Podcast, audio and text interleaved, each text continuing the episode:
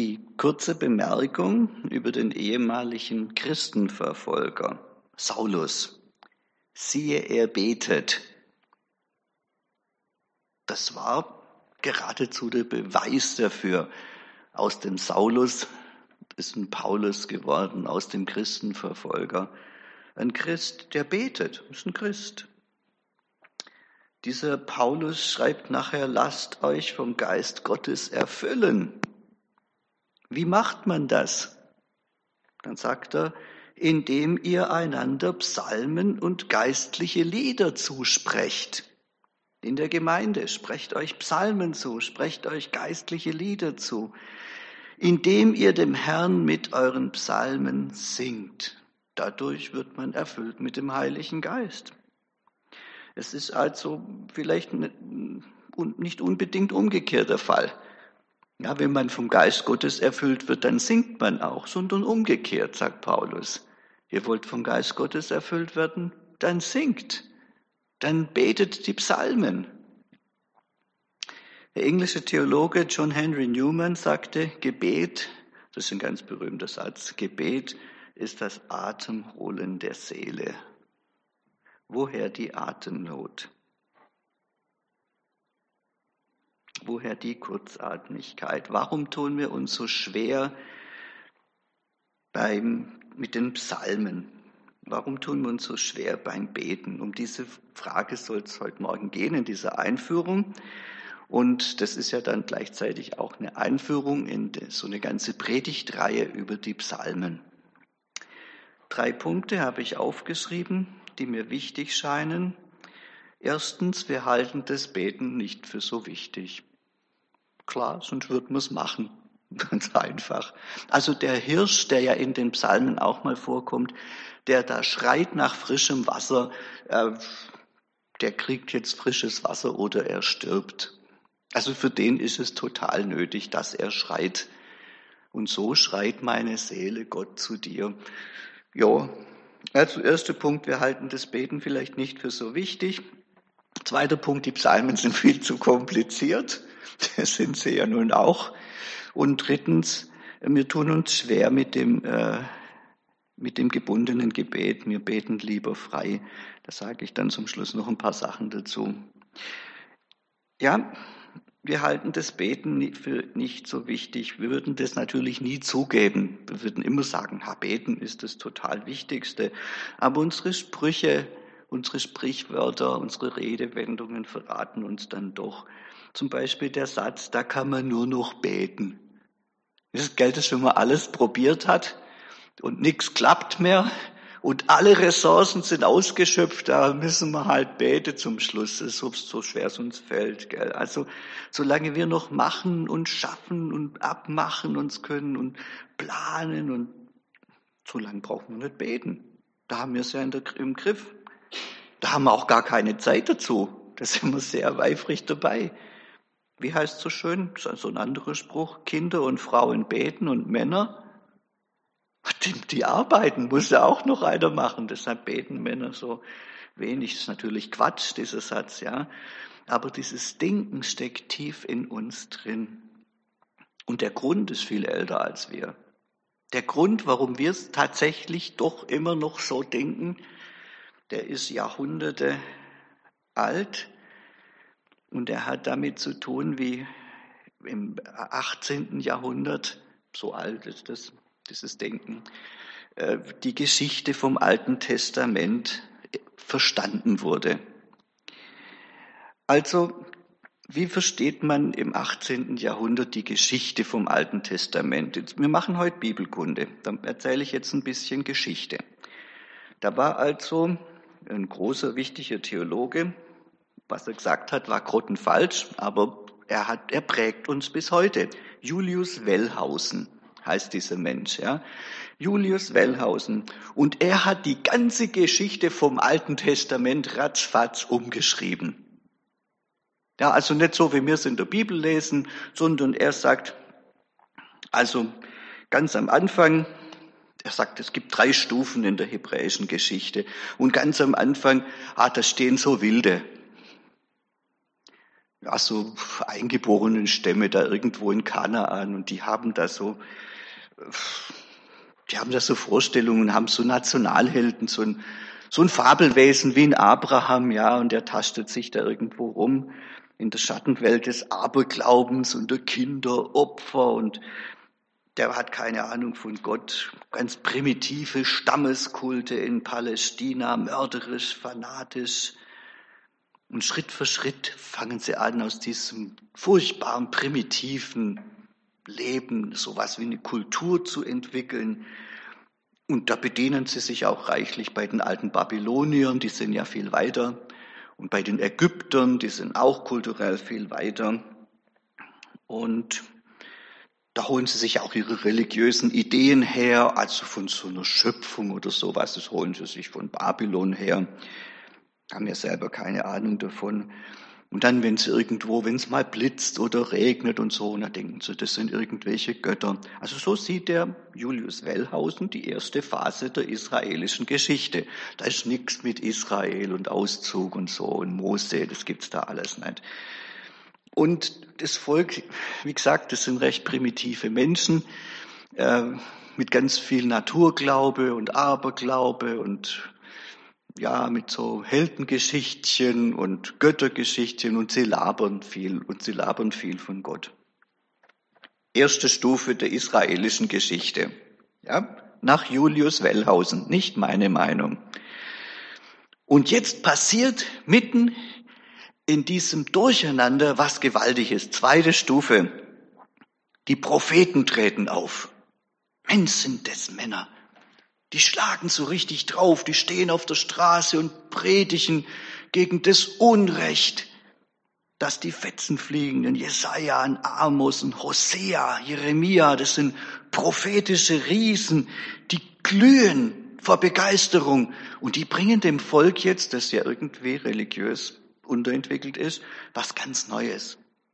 Die Leute wie Jesaja, die bringen dem Volk der Glaube an einen Gott. Und der Gott liebt soziale Gerechtigkeit. Und da sind sie schon wieder beim Thema. Die gehen durch die Städte, die konfrontieren die Könige, die prangern an, die rütteln die Menschen auf und, und führen sie zu einer großen Höhe. Das Volk reift richtig unter der Führung von diesen Propheten. Zweite Stufe nach Julius Wellhausen. Das ist der große Höhepunkt der israelischen Religion. Und dann kommt die dritte Stufe, militärische Katastrophen,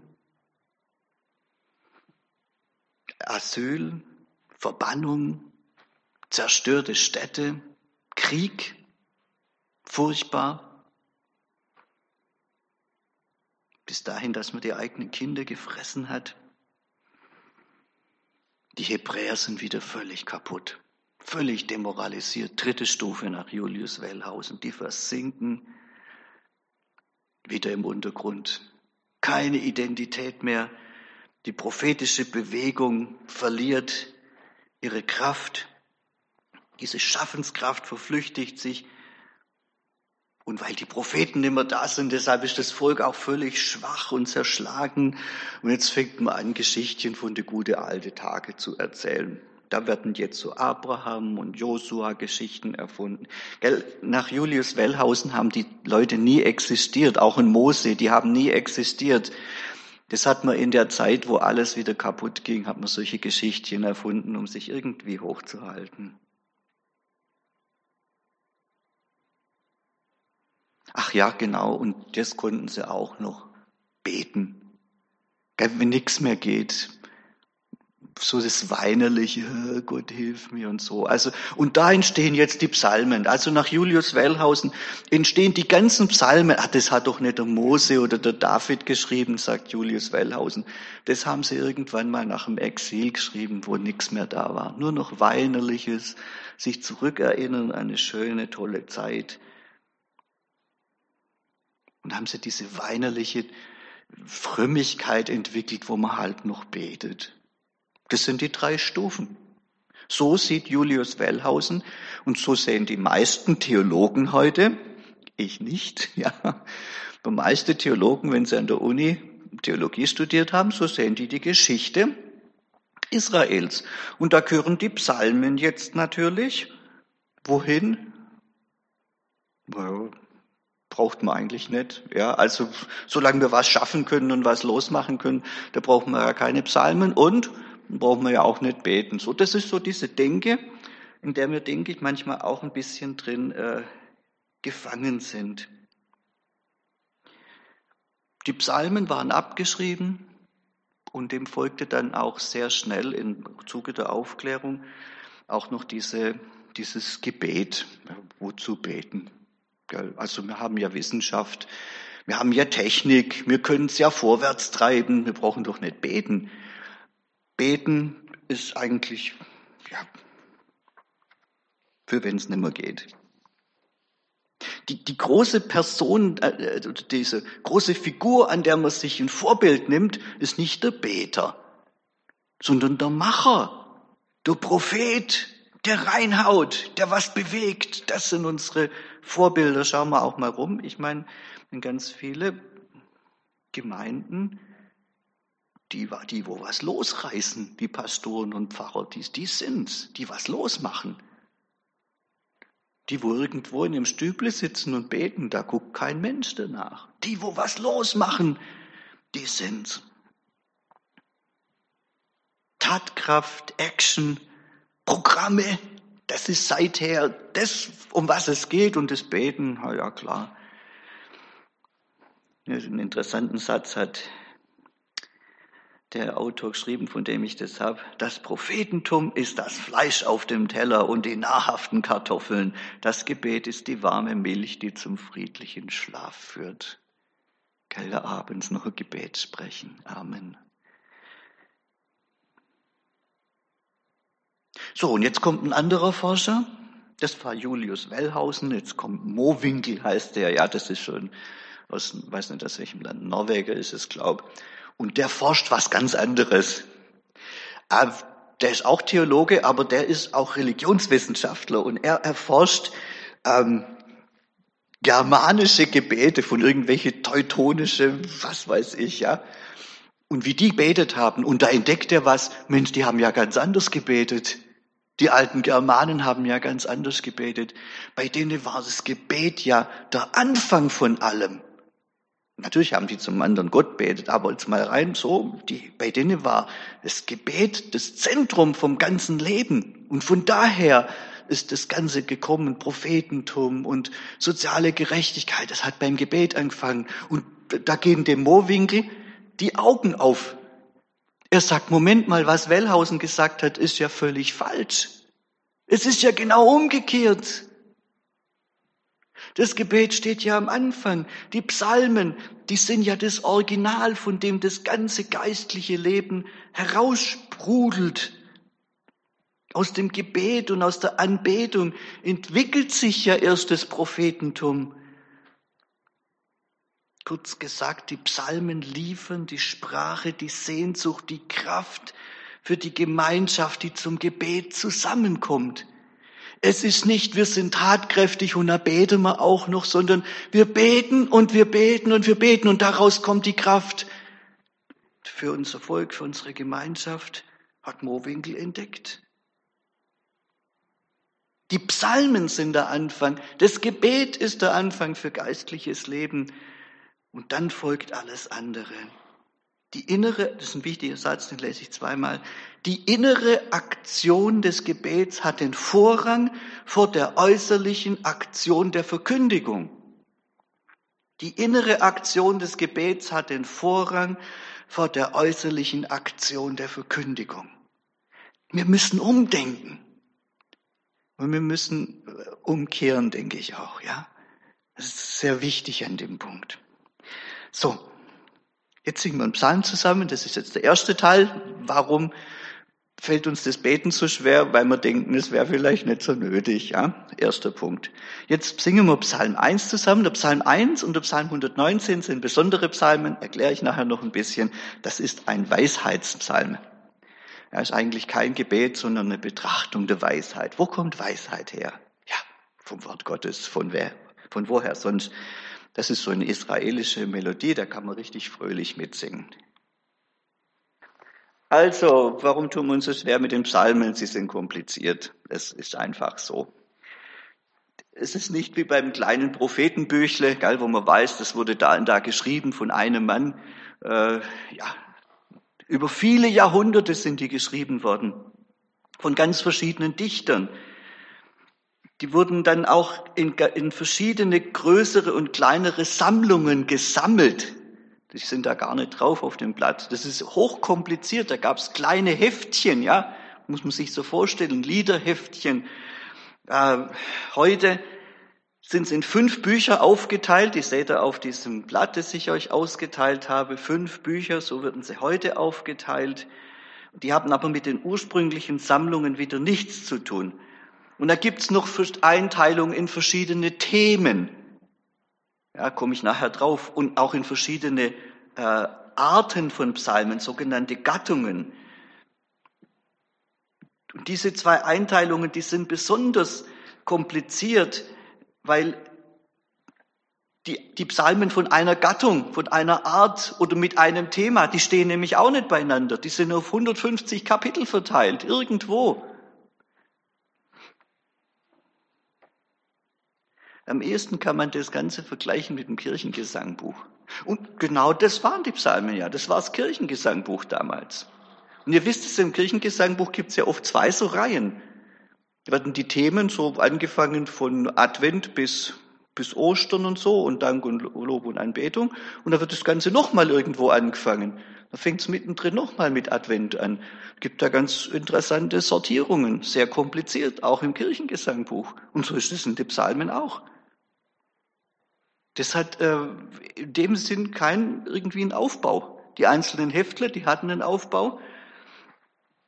Ähm, also ein kompliziert sortiertes Kirchengesangbuch, das sind die Psalmen. Aber die Psalmen selber sind so gut, dass es lohnt, sich da reinzuarbeiten. Gell? Ähm, ja, die, die sind äh, tatsächlich so gut zusammengefasst, wurde das Ganze dann tatsächlich erst nach dem Exil, nach der Verbannung, wie die zurückkamen. Dann haben sie gesagt, so, jetzt machen wir auch mal ein richtiges Gesangbuch draus. Dann haben sie die 150 zusammengefasst. Also die Zusammenfassung kommt sehr spät, aber die, die, die Lieder selber sind sehr alt zum Teil. Also, jetzt habt ihr das Blatt vor euch. Das habe ich im Studium schon gehabt, also vor über 30 Jahren musste ich das schon mal durchkauen. Und das ist auch nach wie vor so ziemlich das Beste, was ich finden konnte, diese, diese Tabelle. Gell? Ähm, aus dem Buch Chronologische Tabellen zum Alten Testament von John H. Walton. Ja, gut. Also, jetzt schauen wir uns die Tabelle mal an. Also von links nach rechts seht ihr oben die Einteilung in die fünf Bücher.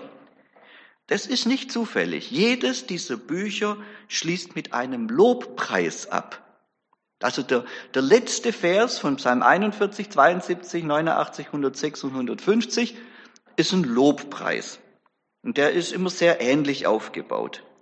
Und unter dieser Überschrift, da seht ihr jetzt viele kleine Spalten, da sind die Dichter eingetragen, ja?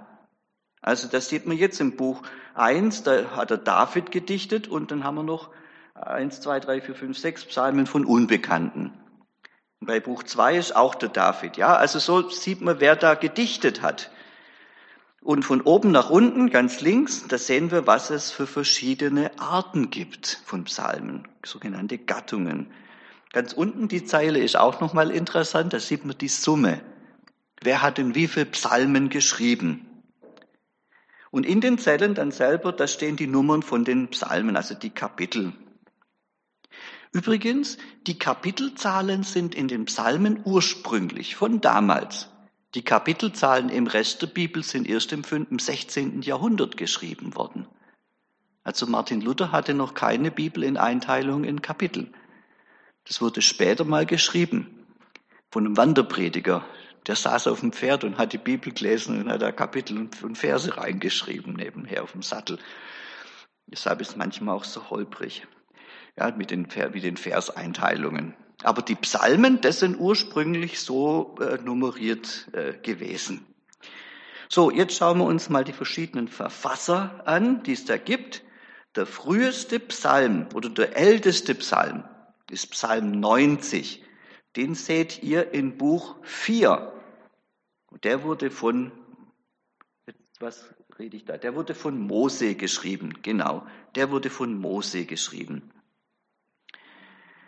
73 Psalmen, das ist also fast die Hälfte, sind von David, vom König David. Die sind in den, hauptsächlich in den ersten zwei Büchern. Am Ende vom, vom zweiten Buch steht eine Bemerkung, zu Ende sind die Psalmen Davids. Also da merkt man, da war so eine ursprüngliche Sammlung von äh, David Psalmen. In Psalm 72, Vers 20 liest man das. Zu Ende sind die Psalmen Davids, des Sohnes Isais. Sein Sohn hat nur zwei Psalmen geschrieben, aber der war mit Weisheitsliteratur dann besser. Ja, also Salomo, der hat da mehr geschrieben. Dann stechen heraus Asaph, von dem sind zwölf Psalmen, von dem ist in 1. Chronik 6 die Rede. Wisst ihr, was eine Gilde ist? Also so ein Zusammenschluss von, einem, von Berufsgruppenzusammenschluss ist eine Gilde und da gab es die Gilde der professionellen Worship Leaders, ja, also die, die, die, die Musikanten im Tempel. Das war eine Gilde und Asaf war einer der Begründer von dieser Gilde, von einer Gilde. Und zwar gab es da zwei Gruppen. Die eine stand rechts vom Priester und die andere links vom Priester. Kann man sich also ganz praktisch vorstellen. Und die Asaf-Gilde, die war also zur Rechten vom Priester stehend eingeteilt. Und dann geht es um einen anderen Leviten noch von Ethan, äh, von dem ist nur ein Psalm überliefert. Der war zur Linken des Priesters aufgestellt, ja. Das war die Ethan-Gilde. Also man kann sich auch vorstellen, dass die vielleicht im Wechselgesang gesungen haben. Machen wir manchmal auch ja hier im Gottesdienst, dass wir das im Wechsel lesen. Die sind so aufgebaut, dass man das gut machen kann. Dann äh, ist die Rede von den Söhnen Choras. Elf Psalmen haben wir von denen. Das waren wohl auch professionelle Kirchenmusiker. Und es waren auch Tempelwächter. Also in 1. Äh, Chronik 26 kann man sehen, die haben auch noch eine andere Aufgabe im Tempel gehabt, nämlich Tempelwächter. Und die haben auch natürlich einen dunklen Fleck in ihrer Geschichte.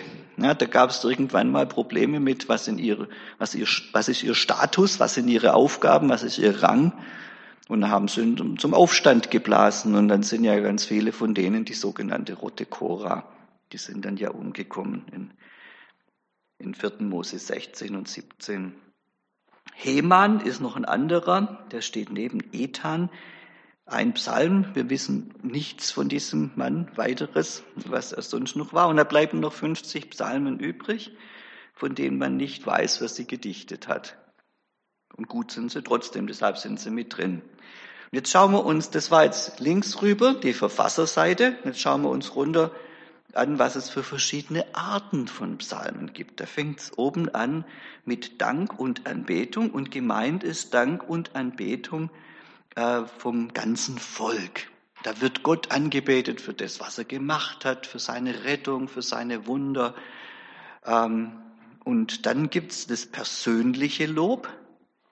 Persönliches Lob sind einzelne Menschen, die dafür danken. Und das sieht man natürlich, da steht vor allem beim, beim David sehr viel drin. Und dann gibt's das Partnerstück dazu, das ist die persönliche Klage. Ja, da wird also, das sind Feinde, das sind Leute, die einem das Leben schwer machen. Das sind Leute, die, wenn man krank ist, die dann auch noch sagen, das ist, weil du, weil du von Gott verworfen bist und so lauter solche schwierige Sachen. Und da gibt's dann diese Klagepsalmen. Und auch da haben wir vor allem den David als natürlich Schreiber, der hat ja sehr viel Persönliches verarbeitet. So wie es den, äh, den Dank und die Anbetung vom ganzen Volk gibt, gibt es auch Psalmen, wo das ganze Volk dann auch klagt, die sogenannte nationale Klage. Da geht es auch jetzt wieder um, ja, um Verbannung, um Krieg. Da geht es auch um das Thema Vergänglichkeit, der älteste Psalm, Psalm 90 steht in dieser Gruppe drin. Ja, wir sind so vergänglich.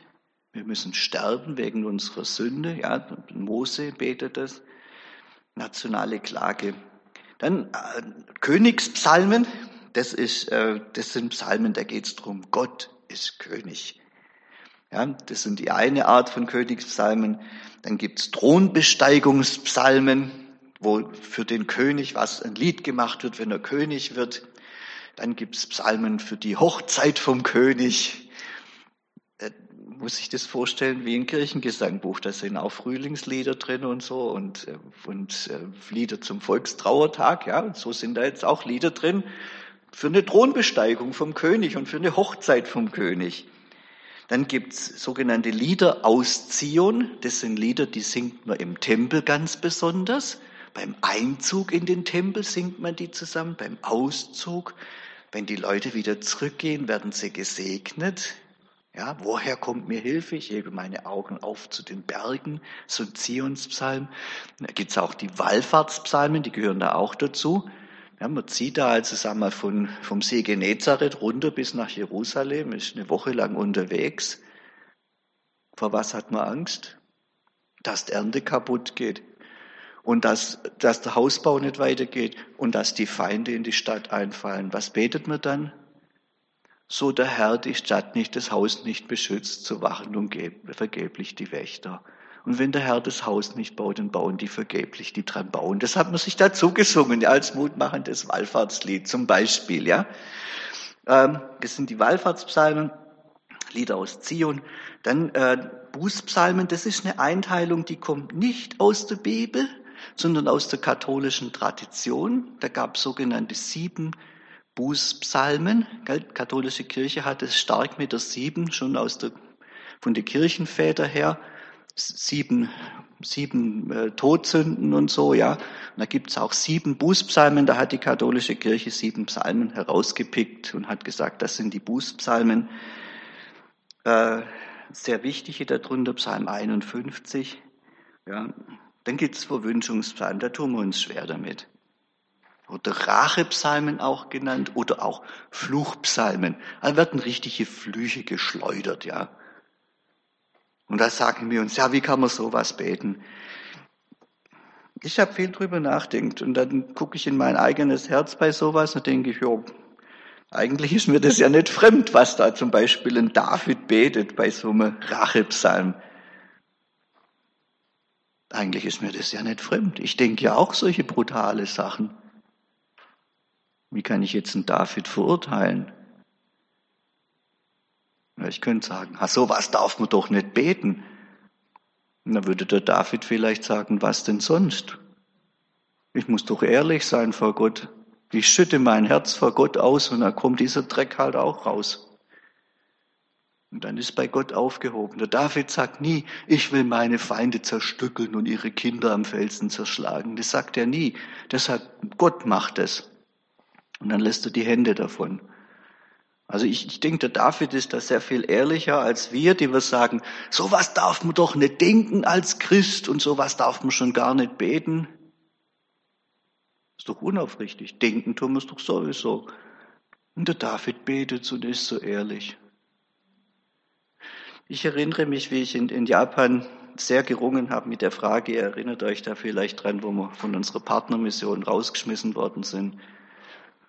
Und wie ich dann, ich bin, habe immer gebetet, ach Gott, vergib ihnen und Gott, ich, ich liebe sie und ich bete, bitte um Vergebung und ich, ich vergib ihnen und so.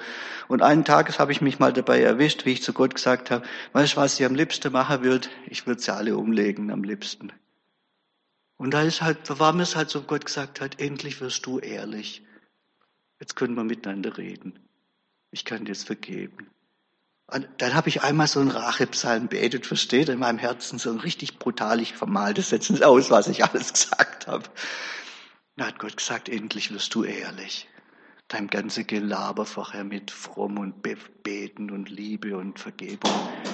In deinem Herzen ist was ganz anderes. Schön, dass du mir sagst. Also so muss man die Rachepsalmen verstehen. Nicht zum Nachbeten und da so richtig blutrünstig sich aufarbeiten. Um das geht's nicht sondern um das, was in unserem Herzen drin steckt, auch in Bösem rauszulassen vor Gott. Ja, dann gibt's die äh, messianischen Psalmen.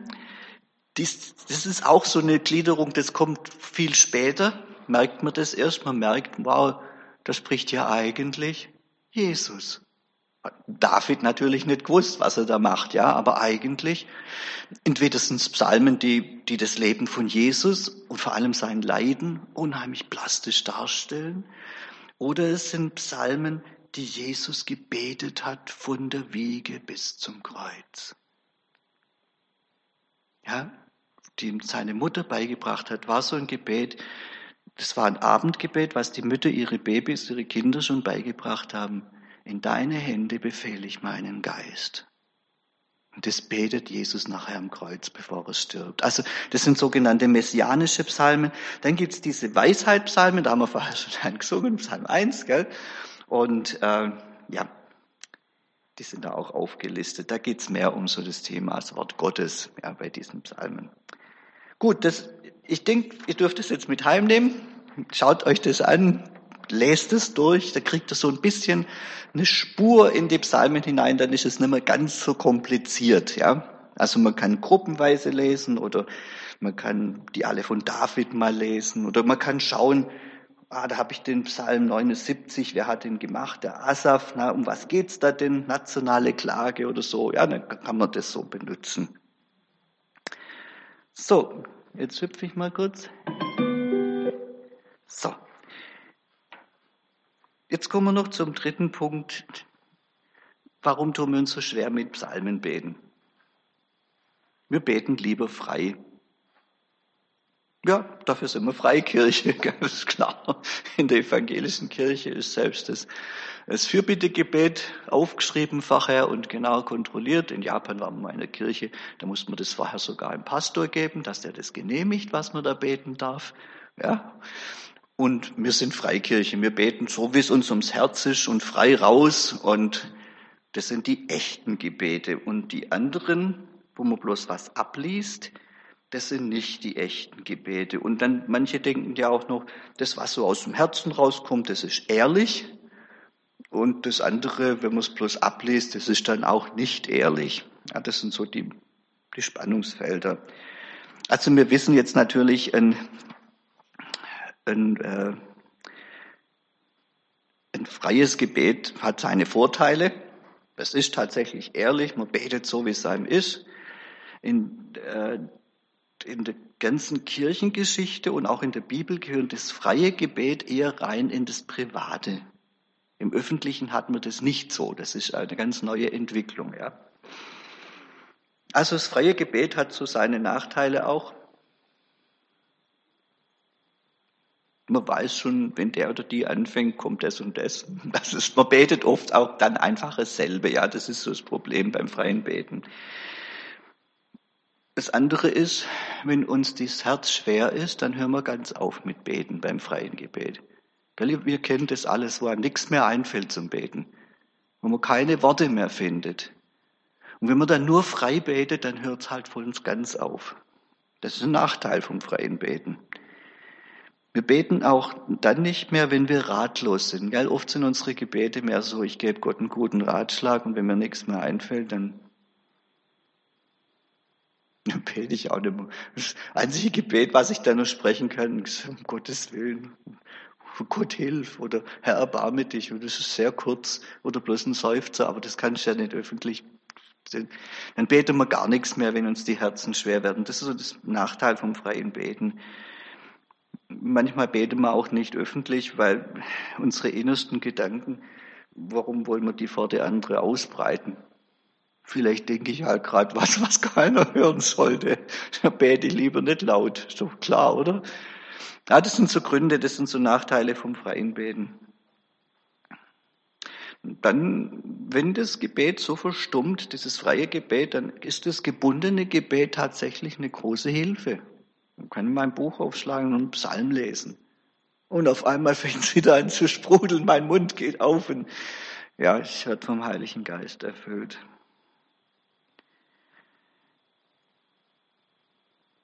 Also gebundene Gebete sind vorformulierte Gebete, wie die Psalmen oder wie in der Volkskirche. äh, viele Gebete, wie äh, das Vaterunser ist ein gebundenes Gebet, auch äh, in, aus der Geschichte von Martin Luther, der Morgen- und Abendsegen. Das sind gebundene Gebete und die sind sehr gut. Die kann man beten, wenn einem nichts mehr einfällt. Wenn man zu traurig ist, wenn man in Angst und Panik gerät. Das ist was Gutes. Gebundene Gebete sind, auch die Psalmen sind gebundene Gebete, sind was Gutes. Hat natürlich auch seine Nachteile, klar, wie alles. Man kann sie einfach runterleiern. Ja, wie jemand mal sagte, wenn das Flugzeug abstürzt, der Vater unser Krieg, schau in fünf Sekunden runter. Hilft dann. Das ist, das ist gar nichts, ja, so ein runtergeleiertes Gebet. Man kann ein gebundenes Gebet runterleiern, aber man muss nicht. Und wir beten dann vielleicht auch mal Sachen und sind mit dem Kopf wo ganz anders beim gebundenen Gebet. Das ist auch ein Nachteil. Der Dietrich Bonhoeffer hat sich sehr für das gebundene Gebet ausgesprochen. Sagte also, das ist doch die bessere Art zu beten. Er war ja ein hochintelligenter Mensch und auch ein hochgeistlicher Mensch und er hatte genug Misstrauen gegen sein eigenes Herz, dass er sagte, und das gebundene Gebet ist besser als das, was in meinem Herzen sich bewegt. Muss man sich mal vorstellen, so ein, einer, der so groß ist im Glauben, ja, der dann sagt, Nee, du lieber gebunden beten.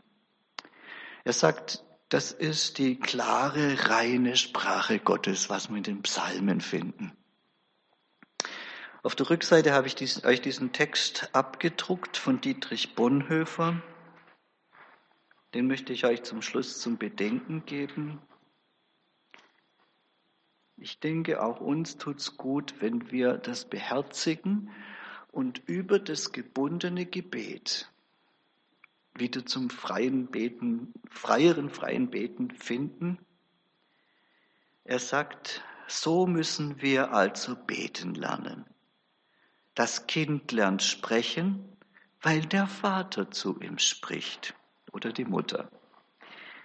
Es lernt die Sprache des Vaters, so lernen wir zu Gott sprechen, weil Gott zu uns gesprochen hat und spricht an der Sprache des Vaters im Himmel lernen seine Kinder mit ihm reden.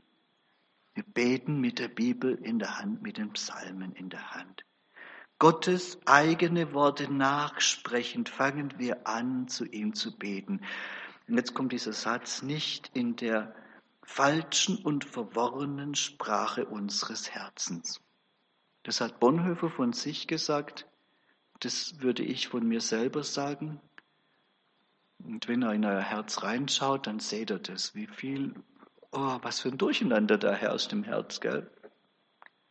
Sagt, nee, so wollen wir nicht beten. Nicht in der falschen und verworrenen Sprache unseres Herzen, Herzens, sondern in der klaren und reinen Sprache, die Gott in Jesus Christus zu uns gesprochen hat, sollen wir zu Gott reden und er will hören. Ich möchte euch dazu ermutigen, täglich Psalmen zu beten, täglich auch dieses alte Gebet des Vaterunser zu beten, gebunden zu beten. Ich möchte ermutigen, dass auch im Gottesdienst Psalmenabschnitte gebetet werden. Ich möchte euch ermutigen, so wie der Paulus das gesagt hat, bringt doch mal einen Psalm mit in Gottesdienst, ja? Lest den einfach vor, ermuntert euch mit Psalmen und geistlichen Liedern, damit ihr erfüllt werdet vom Heiligen Geist. Das wünsche ich mir so als Resultat, erstmal von der Predigt und dann auch von der Beschäftigung mit den Psalmen.